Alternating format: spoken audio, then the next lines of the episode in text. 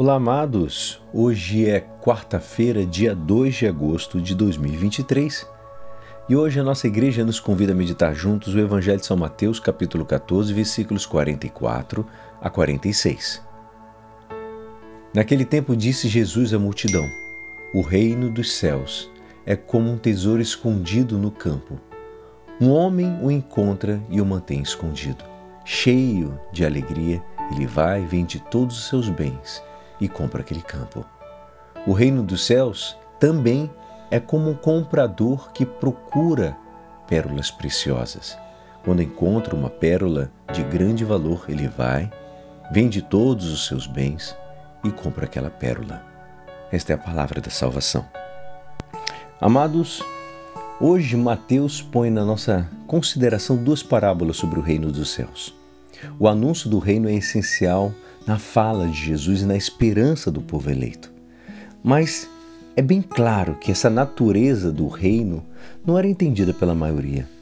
Não era entendida quando condenaram ele à morte, não entendiam Pilatos também, nem Herodes, também não entenderam no, no início dos os próprios discípulos. Só se encontra uma compreensão como a de Jesus pede ao bom ladrão cravado junto dele na cruz quando lhe disse: Jesus, lembra-te de mim quando estiveres no teu reino. Ambos tinham sido acusados como malfeitores e estavam quase a morrer.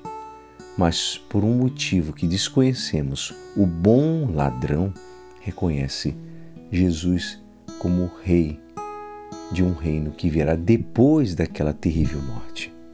Só podia ser um reino espiritual.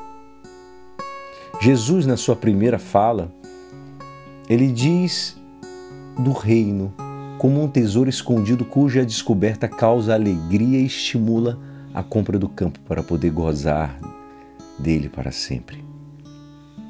Mas, ao mesmo tempo, alcançar o reino requer procurá-lo com interesse e esforço, ao ponto de vender tudo o que possui. Entende?